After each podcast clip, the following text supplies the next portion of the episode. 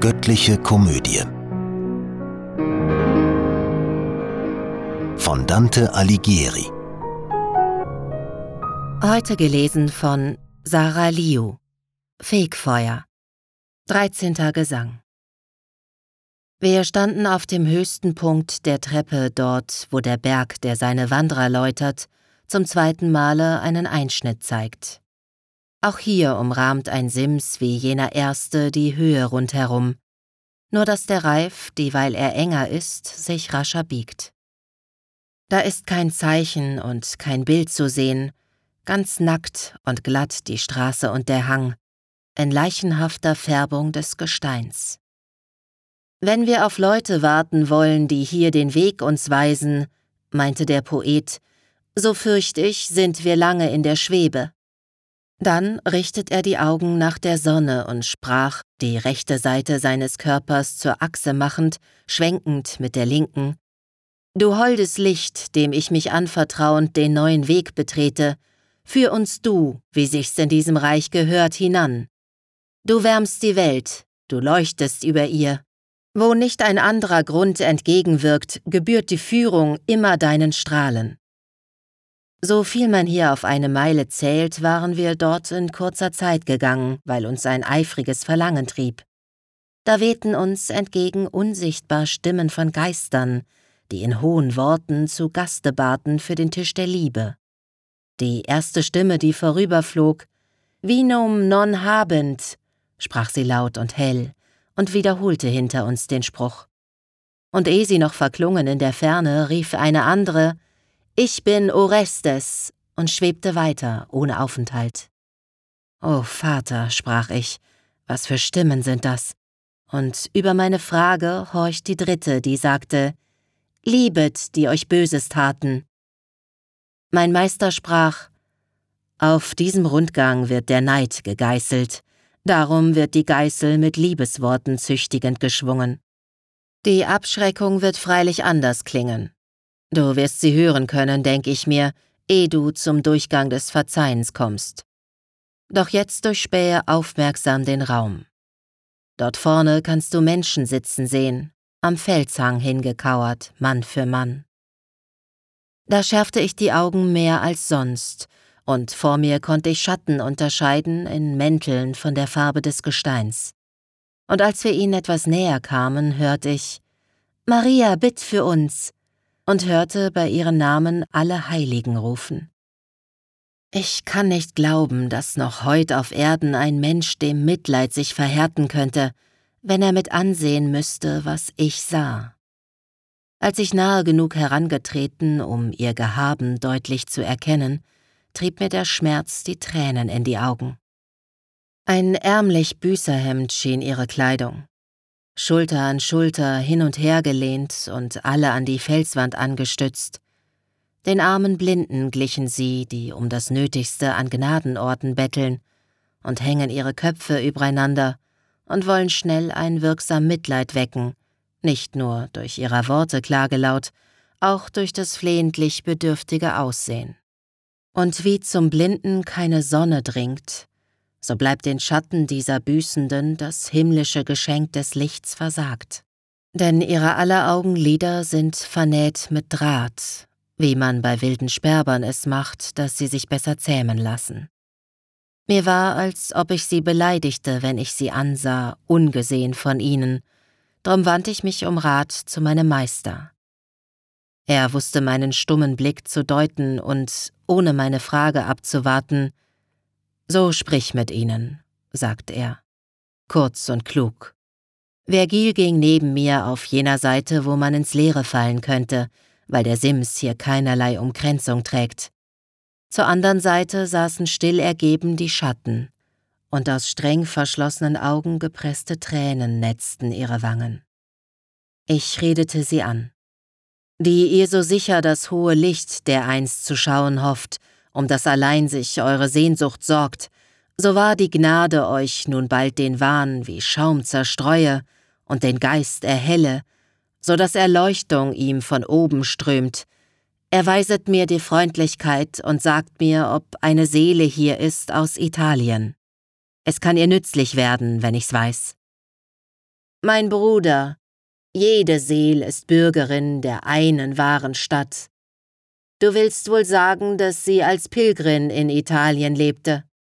So war die Antwort, die mir ungefähr ein wenig weiter vorne als ich stand, erscholl, so dass ich mehr nach dorthin sprach. Da sah ich unter andern einen Schatten, der sichtlich wartete. Ihr fragt, wieso? Mit hochgehobenem Kinn nach Art der Blinden. Die du dich mühst, um aufzusteigen, Seele, sprach ich. Bist du's, die eben Antwort gab? So nenne dich bei Namen oder Heimat. Ich war aus Siena, sagte sie. Ich läutre mit diesen andern hier mein sündig Leben und weine flehend um des Retters Hilfe. Sapia nannten sie mich, doch ich war nicht weise freute über fremden Schaden mich herzlicher als über eigenes Glück. Dass du nicht glaubst, ich wollte dich beschwatzen, so hör, ob ich nicht toll war, wie ich sagte. Schon ging die Kurve meines Lebens abwärts, als unsere Bürger auf dem Feld bei Kolle mit ihren Feinden in der Schlacht sich trafen, und ich erbat von Gott, was schon verhängt war. Geschlagen wurden sie, in bittere Flucht gejagt, und als ich diese Hetze sah, erfasste mich ein Jubel ohnegleichen, und frech erhob ich das Gesicht zu Gott und schrie, Jetzt fürchte ich auch dich nicht mehr. So pfiff die Amsel, als der Himmel lachte.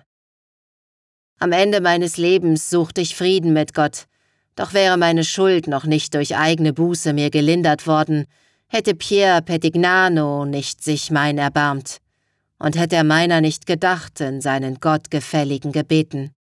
Doch wer bist du, der unseren Zustand hier erforscht und wie mich deucht mit offenen Augen einhergeht und lebendig atmend redet?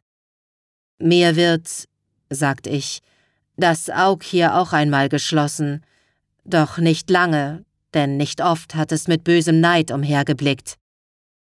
Viel banger ängstet meine Seele sich in Furcht vor Martern auf dem untern Sims. Schon fühle ich von dort den Druck auf mir. Und sie? Wer hat dich denn heraufgeführt zu uns, wenn du hinabzukehren glaubst? Der neben mir hier steht und schweigt, sprach ich. Ich bin noch lebend. Sag mir deine Wünsche, erlesene Seele, so du willst, dass ich für dich noch irdische Gänge unternehme. Dies ist nun, sprach sie, etwas Unerhörtes. Ein großes Zeichen ist's, wie lieb dich Gott hat. Drum hilf mir dann und wann mit deiner Bitte. Bei deinem tiefsten Wunsch ersuche ich dich, wenn je du auf Toskanas Boden kommst, erfrische in der Heimat meinen Ruf. Du findest die meinen unter vielen Narren mit ihren Talamone-Plänen, die noch hoffnungsloser sind als die der Diana, und höchst verlustreich für die Admirale.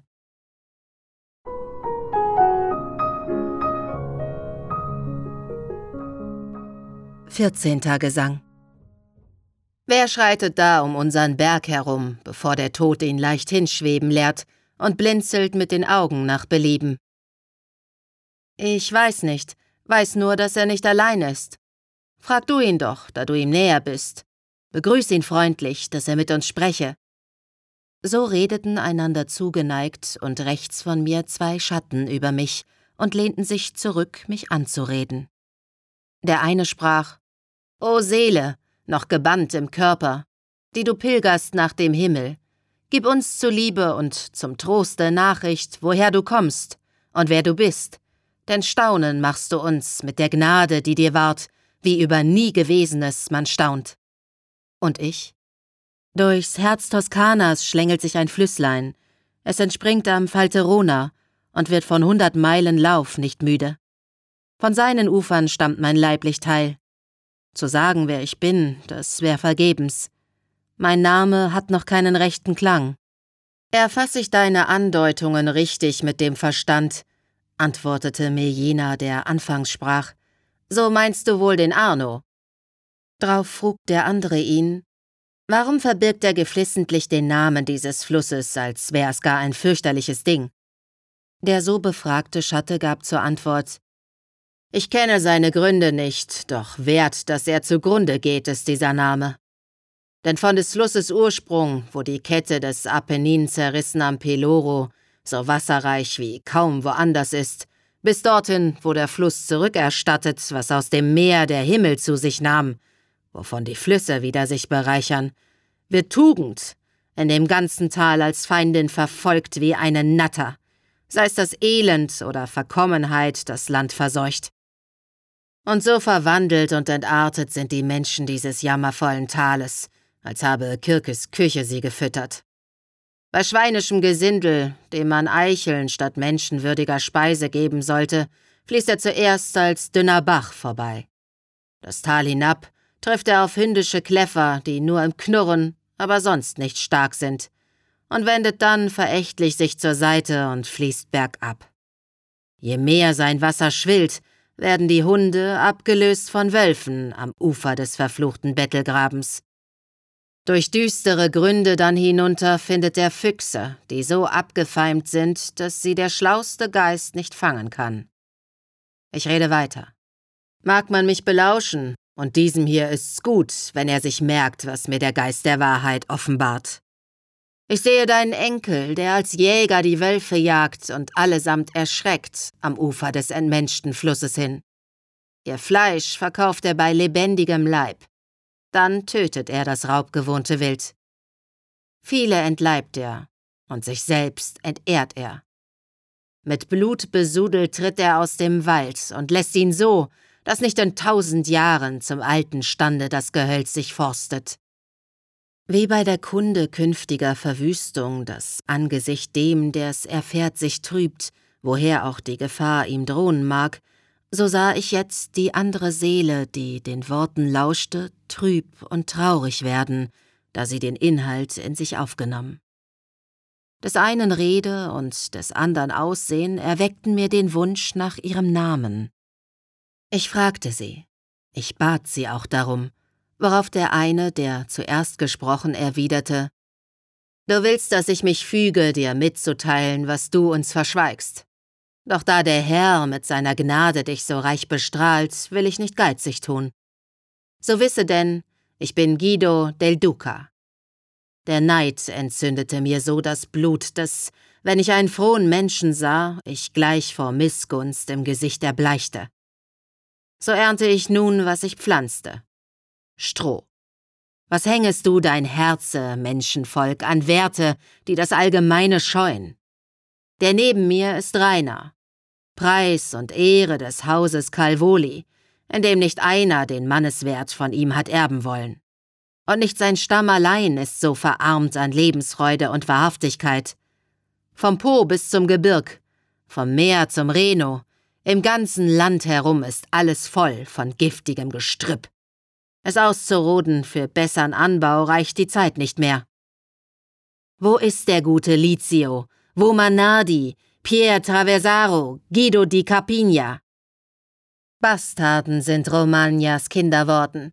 Wann sieht Bologna einen Fabro wieder? Faenza einen Bernardin di Fosco? Aus kleinem Samen ein so edles Reis.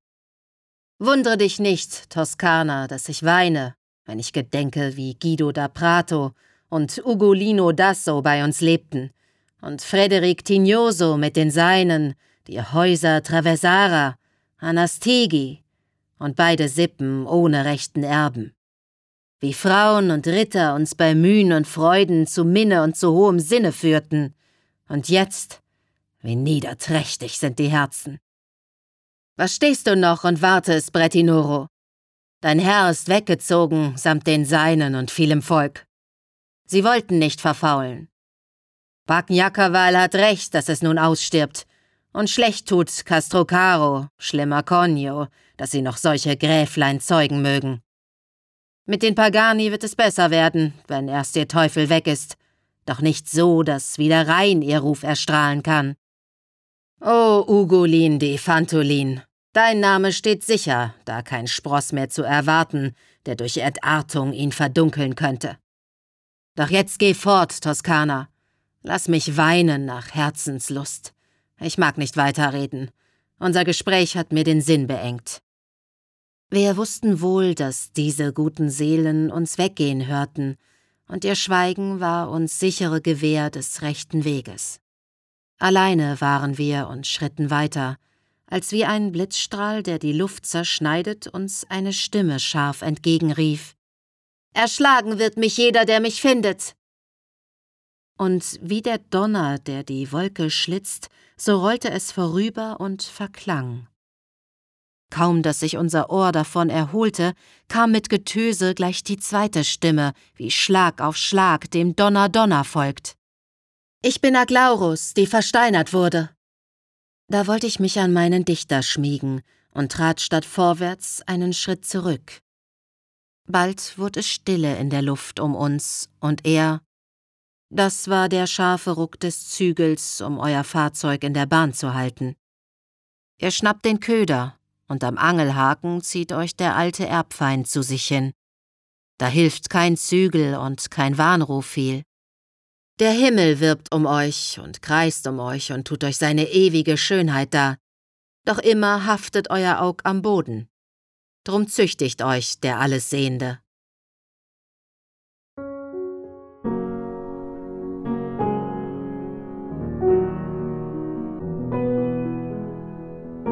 Diese Hörreihe unterstützt die Initiative Solidarität stimmt e.V kollegial produziert von Sprecherinnen und Sprechern und 48 Hearts Productions.